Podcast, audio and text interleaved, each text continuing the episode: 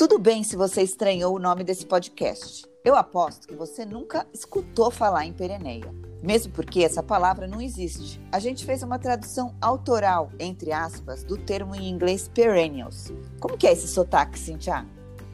Perennials. Apesar desse termo ainda não ser muito conhecido, nem em inglês nem em português. Eu moro aqui na Inglaterra, nunca tinha escutado. Mas temos certeza que muita gente vai se identificar com essa palavra.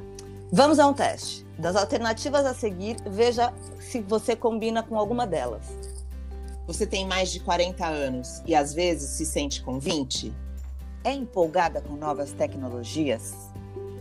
Você cultiva relacionamentos com pessoas de diferentes gerações?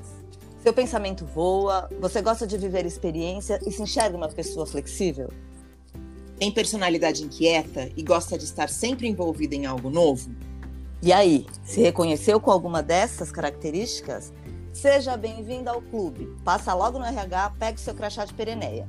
Mas, se você não se identificou com nada disso, tudo bem também.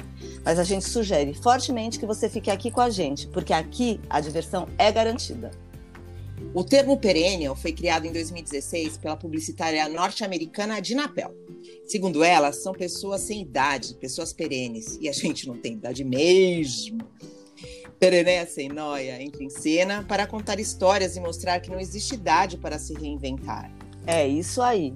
Enquanto houver vitalidade, há longevidade, possibilidade e muita prosperidade.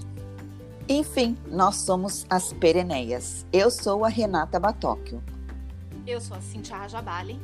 E nós somos as irmãs Érica e Flávia Morizono. Somos um quarteto de amigas empolgadas com a vida e cheias de histórias para contar. Entra, senta e pega um drink. E já emenda um novo episódio aí no seu tocador que você não vai se arrepender. E aí, gente, será que ficou bom? Ai, Ai, esse valeu muito! Eu achei também. Que Eu ficou muito bom. É, nada como treino nessa vida, né, gente? Nasceu pra isso. Nossa, nós somos perennials.